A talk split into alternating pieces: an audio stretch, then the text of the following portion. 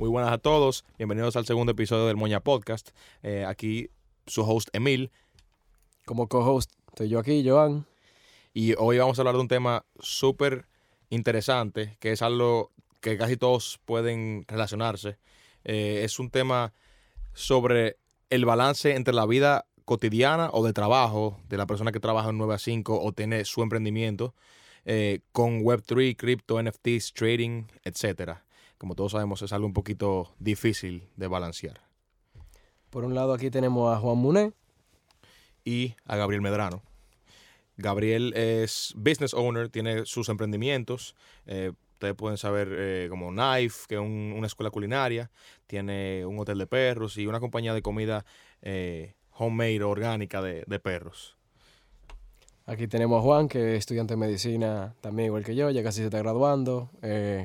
No me imagino lo difícil que debe ser al final ya de la carrera estar balanceando NFT, cripto con, con medicina y, Juan es súper activo en todos los grupos, en los discords. O sea, no es como que, ah, yo estudio medicina y tengo esa excusa de que no cheque no. Juan está activo y sabe todo lo que pasa. Está metiendo todo, está metiendo. Y el cripto. Pues sí, eh, saludos a todos. Yo soy Juan Monet. Eh, como ya bien dijo Joan, yo soy un estudiante de medicina, ya soy de término. Eh, básicamente, yo voy a hablar de la primera vez, del primer mint que yo hice. El primer mint que yo hice, yo estaba con un compañero mío. Y él me dijo, así relajando, me dijo... Para el que no sabe lo que es mint, permiso. Ah, eso es muy Mintear es comprar un NFT el día que sale. Tú lo compras directamente en la página, no en mercado secundario. Es como cuando nace un NFT. Exacto, que es directamente derivado de la página. Ajá, y se compra como del contrato. Literalmente el contrato. Continúa. Entonces, gracias, muy importante eso. Eh, básicamente, el primer minteo que yo hice, yo estaba con un amigo mío, estábamos en una llamada y él me dijo, Juan, cómprate este NFT tú nunca sabes lo que va a llegar. Es como de los primeros NFT. Yo me acuerdo que eso era en el 2020, cuando estaba comenzando el... Spacebots. En Cardano, sí. El que sabe, sabe. El que sabe, sabe. Entonces, eh, yo, al fin, haciéndole caso a mi amigo, Peñita, shout eh, me compré mis Spacebots y él me dijo, olvídate de eso y déjalo ahí. Y eventualmente el Spacebot se valoró y a partir de ahí pude hacer otras inversiones en otros lugares y nada, realmente en el grupo yo tengo ya una buena cantidad de tiempo. Veterano. ¿Perdón? Veterano de Moña. Un veterano de Moña. Tenemos desde los tiempos en los que se interactuaba con la bolsa, la bolsa bursátil y también cuando comenzaron a interactuar con cripto. Y nada, ahora le voy a dejar a Gabriel que se introduzca. Hola, ¿qué tal? Mi nombre es Gabriel Medrano. Yo, como dijo Emil anteriormente, soy el propietario de Knife y de Paradise. También Dog Eats, la comida de perros que Emil antes mencionó. Em, y nada, yo empecé hace muy poco en el espacio de los NFTs. Eh, cripto hace muchos años. Yo tuve trading Bitcoin cuando estaba en 300 dólares. Yo realmente no sabía lo que era Bitcoin en ese momento. Em, cuando empecé, simplemente era, me dijo, me dijo un pana, hey, mira esta página, esto te deja un retorno de 100 veces lo que tú metes eh, y toda la semana te van dando un poco de retorno. Yo no sabía lo que era, la página en una se cayó, eh, luego volvió y subió y desde ese momento en adelante yo todos los días vendía. Lo que yo no sabía que yo estaba vendiendo Bitcoin. Para mí era, todo era parte del scam. A mucha gente le pasa. yo, leí, yo leí un forum una vez eh, en un Reddit, creo que fue, un tipo, yeah, I used to gamble. Yo, yo, yo apostaba cuando Bitcoin estaba en 100 dólares en uno de esos gambling sites y, y no saben que perdieron millones por estar apostando de, de, 100 Bitcoin en 100 Bitcoin cuando valía un dólar, 10 dólares. yo vendí 11 Bitcoin en total. Aquí hay un, hay, entre 300 y 700 dólares. Hay un cuento, hay un cuento, loco, de, de no quiero decir el nombre. Eh, bueno, sí, lo, lo dice casado. Bueno, Jackie agarró, él compró dos Bitcoin y lo metió uno en un USB y otro en otro y él le dio un USB a un cliente con un PowerPoint con un Bitcoin adentro y él más nunca. Y el otro se le perdió. Y eso era cuando Bitcoin estaba como en 200, él me dijo. Y Bitcoin subió a 300 o 400. Y él, mira lo que voy a hacer. Ah, compró otros dos USB más, compró dos Bitcoin más en 400. Se duplicó y lo vendió. Él me dice, uno lo gasté en disparate y el otro eh, lo invirtió en Apple Stock. Y tú supiste que no le di el mismo retorno tampoco. Claro. Hay, hay dos tipos de personas, la que empiezan, no, yo tradeaba Bitcoin. y después está la otra que no, Bitcoin. yo, yo tengo Bitcoin. No, y como digo, yo nunca lo tradeé. O sea, bueno, yo lo tradeé, pero por coincidencia. O sea, yo no sabía lo que era para nada. Simplemente yo estaba en esa página que me dijo un pana y le di para allá. Sí, no, eh, realmente como que el- los early days en, en el espacio eran básicamente así. Tú no sabías lo que tú estabas haciendo, tú pensabas que era una vaina, pero no era otra. La cantidad de Ponzi y lío que había era par- es parte del- de, de madurar en este espacio. Entonces, Así es. Sí, entonces tú entraste básicamente en, en cripto por esa paginita que te, te dejaba un retorno y terminó siendo un scam, básicamente. Mm, Básicamente. Sí, bueno, si lo hubiese holdeado. No, claro. no, claro. Tengo, otro que hizo eso mismo, que entró, entró a Bitcoin por un scam. Pero ya moviéndonos un poquito. Y, y, y NFTs, ¿qué te llamó NFTs o cómo tú descubriste el mundo de NFTs? Bueno, el mundo de los NFTs yo lo conocí por Nico. Sí. Eh, un día estábamos en la playa, Nico es uno de los mejores amigos de la hermanita de mi esposa, y Nico de repente me saca la foto de un Doodle y me dice, di que loco, esto vale 60 mil dólares. Y yo, viejo, del relajo, o sea, si un tigre que trabaja. Tigre O serio. sea, yo tengo, viejo, yo trabajo desde los 14 años, Ujú. ¿entiendes? En campamento, vaina, Sí, desde los 14 yo claro. trabajaba en En campamento. joseo, loco. Después a los 18 ya yo estaba trabajando de que como asistente de contabilidad, vaina, y de ahí seguí trabajando hasta el día de hoy. Y yo, ¿cómo que 60 mil dólares, viejo? Y él dije, sí, no, yo lo compré, yo no me acuerdo. Como un fue. lo un menos, fue menos de, menos de 5 mil dólares. Y valía 60. Y yo, no, pero tú me estás relajando. Y yo estaba incrédulo. Y bueno, y ya después de esa, de esa conversación que tuvimos, ahí yo empecé eh, a investigar un poco, le, le preguntaba, y ahí arranqué. No, así que eso, eso le pasa a mucha gente cuando, cuando tiene ese shock de, de que "Mierda, ¿y ese mono vale eso. Viejo, yo, yo estaba traumatizado, de verdad. O No, sea, y te que yo- Viejo, hey, ¿tú sabes lo que, lo que cuesta hacer 60 mil dólares? Mucho. No, y, y, y esos duros que seguro tiene barba, es una mujer con barba, seguro. Y, lo, y lo, ma- lo que más imp- impacta de todo eso es que tú estás viendo los 60 mil dólares como si fuera un cuadro. Y tú dices, wow, ¿cómo eso puede valer 60 mil dólares? ¿Qué cuadro, viejo? Interesado. No, no, eso. Eso Men, es qué muñequito, cuadro, loco. una foto de un muñequito en un celular que lo tiene el amiguito de la hermanita de mi esposa que yo le llevo ocho todo, años. todo hito, pues, amiguito. Que, No, cabe man. destacar que Gabriel, así. Gabriel tiene- nos lleva muchísimos años. ¿Cuántos años tú tienes? 32. 32. Nosotros tenemos 22, 21 y 23. Entonces, Hay, hay que picar. sí, fuerte. y, y eh, el tiempo, ¿cómo tú, ¿cómo tú lo manejas? O sea, tú teniendo, sé, sé que Juan lo maneja bien porque ya él tiene su tiempo en la universidad y eso, eh, pero yo estoy curioso de ti, que tú tienes tres emprendimientos. O sea, Bueno, te explico. Al principio no fue nada fácil. Eh, yo, o sea, sí, Nico me dijo, viejo, tal vaina, y él me ayudó mucho. Yo le preguntaba cinco mil preguntas al día, pero realmente yo empecé como cualquier otra persona. Yo me metí en los Discords, estaba de que atrás de whitelists y eso fue un desastre. O sea, yo le dejé de dedicar tiempo a todas mis empresas para dedicarle a esto, que, ah, no, que el quick money. Y realmente, viejo, eso no es lo que yo he hecho mi vida entera. No, mi vida claro. entera yo he trabajado muchísimo y, Sí. y nada, yo al principio no podía balancearlo. Y ya luego de que yo entro a Moña, que Nico me introduce, bueno, entro al grupo, entonces veo una manera diferente, un approach diferente, que es Alpha Groups, Sí. que básicamente es parte de lo que es Moña. los grupitos de WhatsApp que Claro. siempre se hacen, pero Claro, entonces ahí ya tú estás con gente que tal vez tiene más tiempo que tú para dedicarle a la investigación de un proyecto y tú puedes rely en la investigación de esa persona para tomar decisiones en base de eso. sí, con confianza, porque ya son gente que tiene su tiempo. Mira, Claro. Juan empezó en Cardano Claro. con Claro. los Patesbos. No, y básicamente así es que yo he podido manejar. O sea, así Sí. es que yo he podido decir, ok, le puedo dedicar este tiempo a esto porque estoy con este grupo de personas que cada uno va aportando No, sí. a ese research. Eso me pasaba a mí en, en el trabajo mío y yo en vez de, de- Bueno, yo era el grupo, entonces yo tuve que irme de mi trabajo. Trabajo en un banco y me fui para estar full time moña. O sea, lo que tú dijiste como que 100%, si tú jugás tú solo en este juego de NFT Crypto, es jugar en hardcore y que si te tocan te moriste. Como no, que, es que, es que eso es, es- es algo que, que tú tienes que dedicarte solamente a eso. Sí. De verdad. Y no. óyeme, fue fuerte, de verdad. Yo como que mierda, o sea, ya yo tengo que soltar esto. Sí, no, Sí. Tengo que soltar esto y, y gracias a Dios, ¿verdad? Llegué a Moña. Yo me Ahí acuerdo ya- yo- Ahí ya todo se puso un poquito. Claro, bien, Yo, me Claro. acuerdo, yo con el celular, yo tenía, yo estaba enseñando un apartamento y yo me acuerdo que, que- que feo se veía de una tercera persona eso, pero yo ahora acordándome, porque en el momento yo no me fijaba, yo como que estoy en mi celular y así la, la persona como que hablándome, yo sí hablándole, y la persona se volteaba en una de las habitaciones de que había un baño, yo digo, ah, déjame dar su espacio, bulto, yo me ponía en el celular a ver el precio de mi NFT, yo me ponía a ver el creature mío, cuánto, cuánto estaba.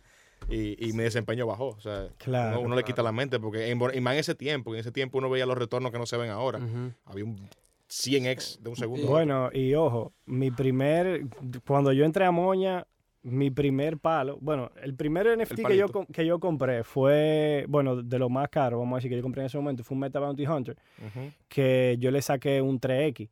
sí. Y con eso, entonces, cuando entré a Moña, me gano lo de Moonbirds. Y entonces ahí con ese profit te montaste me en monté en. Moonbirds. Y ya ahí. En, Azuki, en Azuki no fue. No, bueno. Después de ahí Moonbirds. me- fue en, Después de en-. Beans y Exacto. después en Azuki. Exactamente. Sí.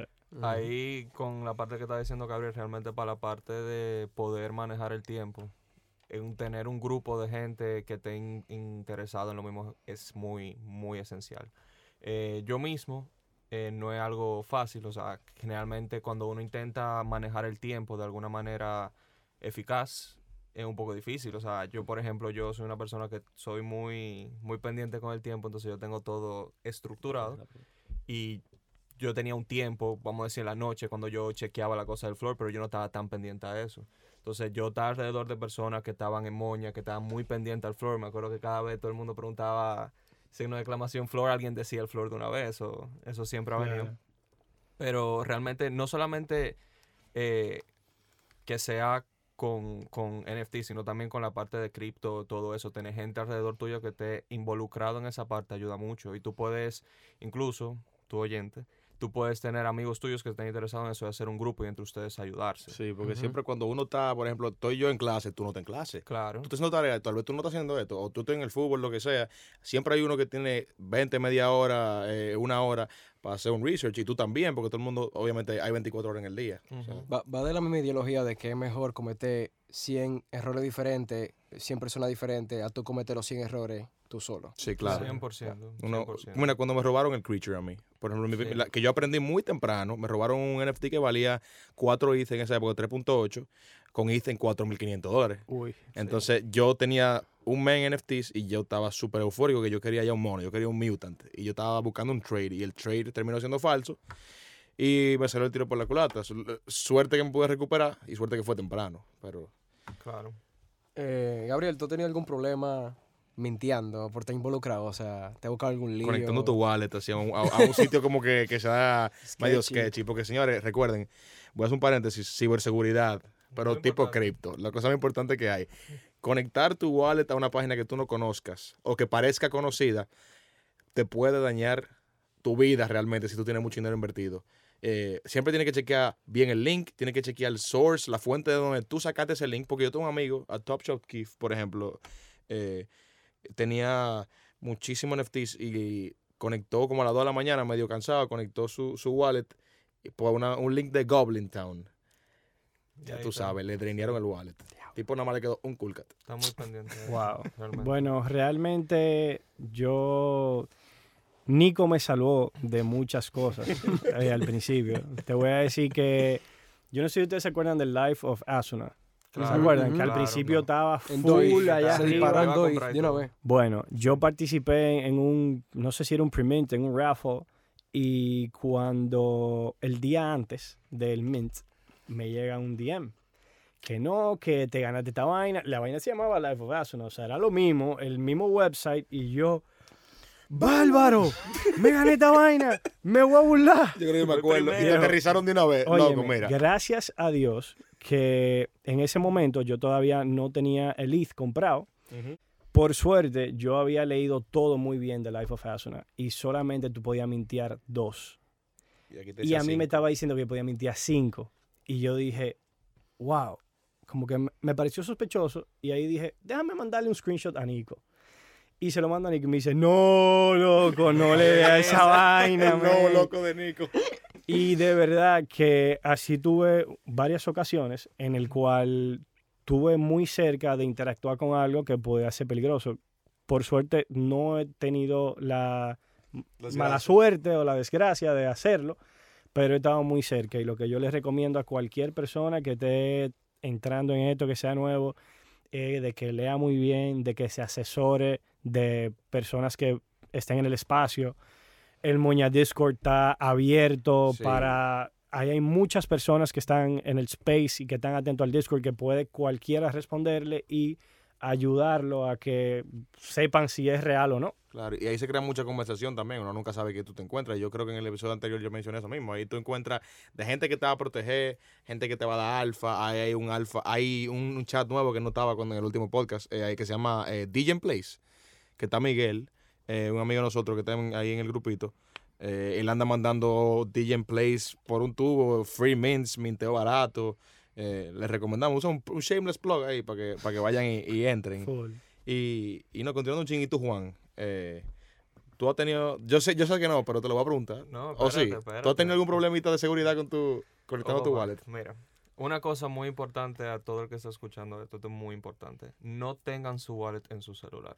Ajá. ¿Por qué? Porque cuando uno tiene el wallet en su celular, uno tiende a tomar decisiones un poco más rápido de, de lo que uno está acostumbrado porque lo puede Yo. hacer. Emil, sabe. Ya no, ya yo, ya yo compré mi Ledger y yo no tengo ni, no tengo ni punto uno en mi wallet. Bien. Exactamente.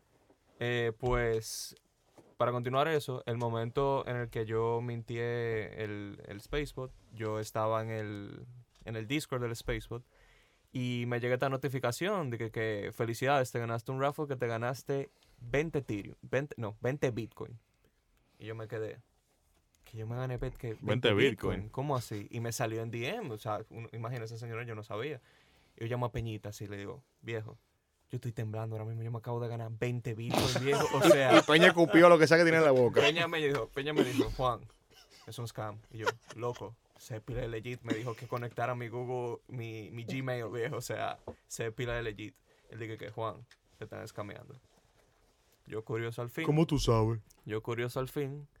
Él me dijo, Juan, si te ponen a, a, a poner el address tuyo, no lo pongas. O sea, conecta el wallet. Yo dije, full Yo no time". me acuerdo de eso. ¿O fue, Eso eso fue, fue eso fue antes de hace yo? mucho. Eso fue antes de tú entrar al grupo. Eso fue viejo hace muchísimo. Y siempre hay un pana de uno que le tira. De que, loco, Claro. como llegó un día por Discord. Y Entonces el tipo está como en negación porque la gente te tira para reafirmar su teoría de que eso está bien. Y tú dices, no, no, pero que loco se ve. No, no, pero conecta tu wallet entonces, haz lo que tú quieras, pero yo no te dije nada. Pues yo al fin, yo al fin, yo comienzo a hacer todos los pasos, comienzo a hacer todas las cosas. Y en una me comienza a pedir el wallet y yo dije, ok, aquí se acabó. Yo, yo quiero agregar como que lo que se vea muy, muy good to be true es porque lo es. Voy a dar un ejemplito aquí. Mi novia, que también la tengo metida en esto de NFTs y crypto, ella tiene mi wallet en su computadora. O sea, está linkeado. Está, creado como por debajo de mi wallet.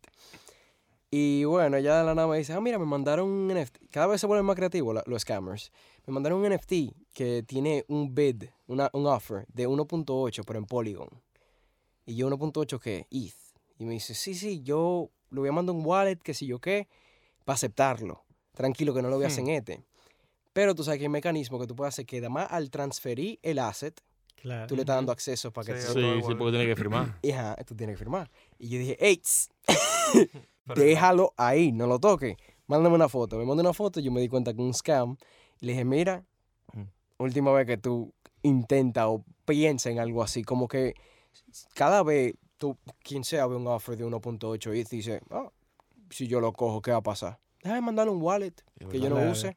Pero nada más ahí con mandarlo y sign, ya, ahí te cogieron. Claro. No, y algo muy importante que yo me di cuenta los otros días es que tú sabes que en la computadora, si tú en el MetaMask, tú puedes de que show eh, seed phrase Ujú. y nada más tiene que poner el password de, del MetaMask ahí, que usualmente tú lo tienes grabado en la computadora, el password. Sí. Entonces eso también es muy peligroso, dejar tu computadora abierta eh, con eso logueado. Yo no sé si esto deberíamos ni siquiera de... No, esto de- es importante. de contar. seguridad. No, Sí, porque yo, importante, yo sé de uno- uno- unos hacks que pasaban, no sé si ustedes se acuerdan, que salieron en Twitter el año pasado, que te llamaban y querían hacer un trade contigo, over the counter, y como que decían, loco, que el Metamask no me está funcionando. Y tú le compartías Claro. pantalla y ellos le daban un botón y como que te cambiaba el idioma del- a un idioma ruso, algo- una letra que tú no entendías. Entonces yo decía, ah, vamos, vamos a revertirlo, yo te voy a ayudar, déjame llamarte. Otra, o sea, en la misma llamada. Y como que iban a, a tal lugar que decía show seed phrase. Oh, Ahí mismo le daban screenshot, pam, y tú perdías todo. Algo que me pasó, por ejemplo, a mí en Unive, en la biblioteca, yo estaba bregando con mi ledger y nada, como que yo bajé un break de, de 15 minutos. Y yo no dejé mi ledger abierto, con el code puesto, mi MetaMask mío. abierto, con todo mi dinero, o sea, se veía todos mis assets, se veían ahí. Y yo subo, y, gracias, y había un pano mío al lado, y yo lo miro. Que bro, pues yo pude acabar de perder todo. O sea, ahora mismo. Y le dije, ¿cómo así? Y que sí, no, yo dejé todo abierto. Yo en cuero dejé la computadora con mi vaina. Entonces, nu- nunca, realmente nunca se puede tener suficiente cuidado. Juan, te quería preguntar, ¿cuál tú crees que es la limitante más grande como para entrar a este espacio? ¿Qué tú crees que es lo más, el- el- la pared más difícil de atravesar? Sí. Yo diría que la pared más grande que uno tiene que atravesar para entrar a este espacio sería la parte de, de dónde saca información. Yo diría que eso es uno. También la parte de qué mintear. Eso es otra limitante muy grande. A una persona que no sabe, primero, porque antes de tú saber de NFTs, tú tienes que conocer aunque sea un porcentaje de cripto. Porque los NFTs son derivados de la parte de cripto. Sí. ¿verdad? Entonces tú tienes que conocer una parte de cripto y tú primero comprar el cripto es una cosa que uno tiene que hacer y de Un ahí batril, se debería- como dicen. o sea, Sí. es un batril. O sea, tú, tú tienes que aprender a hacer eso. Eh, además de la parte de información, también yo diría que una limitante, ya como hemos dicho varias veces aquí en el podcast, es tú saber qué tú compras, quién tú confías, cómo tú vas a estar atento a Sí, estar la en esa parte. seguridad, etcétera. Claro. Y, y, y también dándole para atrás a lo, a lo de el, el, la- el interface del usuario, el, el UI de muchísimas aplicaciones es súper complicado. Sí, no es Entonces, yo estaba hablando ahora con, con alguien antes de venir para acá eh, y era como que, viejo, por ejemplo, Alcancía, la aplicación que está haciendo Juan Diego. ¿Por qué tú elegirías Alcancía eh, over FTX, Binance? Yo le digo, viejo, tu papá tiene cuánto? 70 75 años, es una persona un poquito mayor. Y le digo, tu papá tú le abres un FTX o le abres un Binance o le abres un Coinbase. El hombre no va a entender toda esa raya y toda esa monedita. Tú, entras a un app súper sencillo, user friendly, como te voy a poner el ejemplo otra vez, Alcancía, que straight up USDC, ahorro, gana interés. DeFi for Dummies, metas de ahorro, una bicicleta, un carro, un viaje. Eso, en un exchange o algo así súper straightforward, fuera lo que cambiaría. Como que un 360, la entrada de mucho, el onboarding y la entrada de mucha gente nueva al espacio, que no tienen NFTs ni cripto. Sí, yo creo que también después de que tú estás dentro, como que mucha gente tiene la maña de subestimar lo mucho que el- ellos tuvieron que investigar para poder entrar. Como que piensa que tanto tú tienes que explicarle a alguien que no sepa de cripto para poder comprar un NFT. O sea, el proceso, hay más de 15 pasos, fácil. De hecho, cuando yo empecé, de las cosas que hice fue comprar un NFT súper barato para entender el, el proceso completo. O sea, qué significa comprar, qué yo tengo que hacer para comprar, cuánto tengo que gastar, cuando yo lo quiera vender, cómo vendo, qué tengo que hacer, cuáles son los interactions. Entonces, realmente es un proceso, como tú dices, de muchos pasos. Y yo a todo el mundo le sugiero que antes de entrar a esto, se guíe o, o hable con alguien que sepa, que tenga experiencia, de confianza, obviamente, que lo pueda ayudar a eso. y que saque un fin de semana, ¿vale? Y eso vuelvo al tema del, del podcast en sí, balancea tu tiempo. O sea, tú balanceas tu tiempo. Imagínate que tú tengas un domingo. Tú coges un domingo para tú comprar un NFT, eh, no cualquiera, pero uno barato. Bueno, bonito y barato. Para tú entender la mecánica, para tú estudiar cómo funciona todo. Tú quieres aprender de DAOs, comprar un Lil Noun, un DAO que sí funciona y es muy asequible, o sea, tiene un precio súper barato. Tú quieres aprender de literalmente cómo comprar un NFT, compra un Starcatcher, un Little Lemon, algo así. Y así mismo va. Y algo muy importante también eh, sobre todo esto es que en el Moña Disco nosotros vamos a comenzar a poner videos que van a ser que van a ser cómo tú crear las cosas one on one, porque el primer paso también es tú crear tu cartera, Sí, Educación. ves todo eso, vamos a hacer esa parte de educación para que estén pendientes los oyentes. Cómo comprar cripto. Cómo Sí. contar cripto, cómo hacer tu cartera, Sí, cómo utilizar seguridad. eh, Oye, OpenSea, Algo todo que, eso. algo que me ha sorprendido a mí, casi nadie sabe cómo vender su cripto a peso dominicano. Hoy yo hablé eso, eso mismo es con quien yo estaba eso hoy. es parte de los videos que nosotros. Increíble esa vaina. Mucha gente preguntando, no, ¿cómo yo, ¿cómo yo vendo peso? Y me quedo, ¿cómo así? ¿Tú no sabes? como algo tan lógico que lo primero que tú tienes que averiguar y mucha gente no sabe. Sí, no, porque yo, me dijo un primo que hay alguien que tú le das cash. Ya, ya, ya, eso no es, ya eso no es así. Puede que haya un mercado negro, pero, o sea, ya hay exchanges que no voy a- o sea, te facilitan, por ejemplo, te voy a poner momento, o que cualquier eh, GetBit, Bitcoin RD, eh, sin importar las tasas, te facilitan el proceso eh, de compra over the counter, coño, que, que- que le hace la vida más fácil a Claro. cualquiera. O sea, tú pasas por tu proceso de verificación como un banco y ya, ya en media hora tú estás comprando cripto. Gabriel, y ya para ir cerrando y después terminamos con Juan, ¿qué consejo tú le dieras a la gente? Yo creo que en el podcast hemos hablado de varios consejos.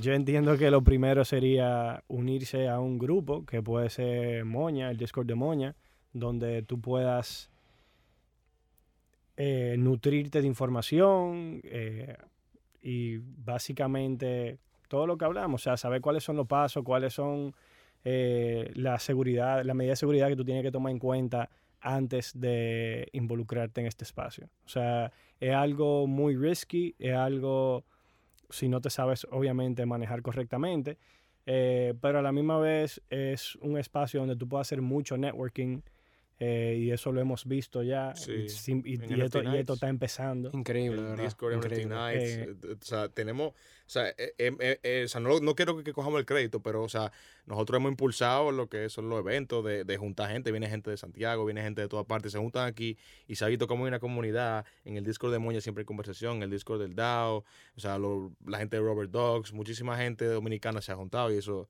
o sea, coño, da gusto verlo, que por fin está pasando. Sí, eso, estamos, Claro. y estamos recién empezando, como que ahora que falta de este mundo para desarrollarse y madurar.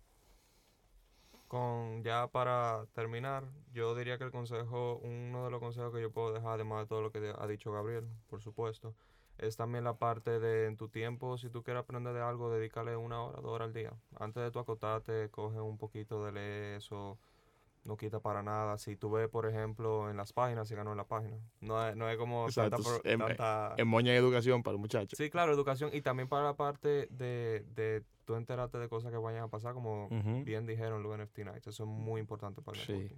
Y algo que casi se me olvida, y para mí es lo más importante de todo, es que nunca metas algo que te hará falta. O sea, invierte lo que tú estás dispuesto a perder a un 100%. Sí. Si esos 100 dólares te van a hacer falta en algún momento, no lo metas. Así es. Mete 10.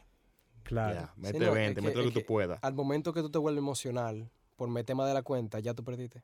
Claro. Se vuelve como un, un tipo de apuesta. que otra, como un vicio, porque hay gente que es viciosa de esto. O sea, igual que gambling, lo que sea. Eh, pero señores, eh, vamos a acabar el episodio. Yo espero, bueno, esperamos que le haya sido de algún tipo de, de ayuda o entretenimiento. Así que señores, nada más y nada menos. Nos despedimos todos y hagamos una moña. Hagamos moña. Hagamos moña. Qué.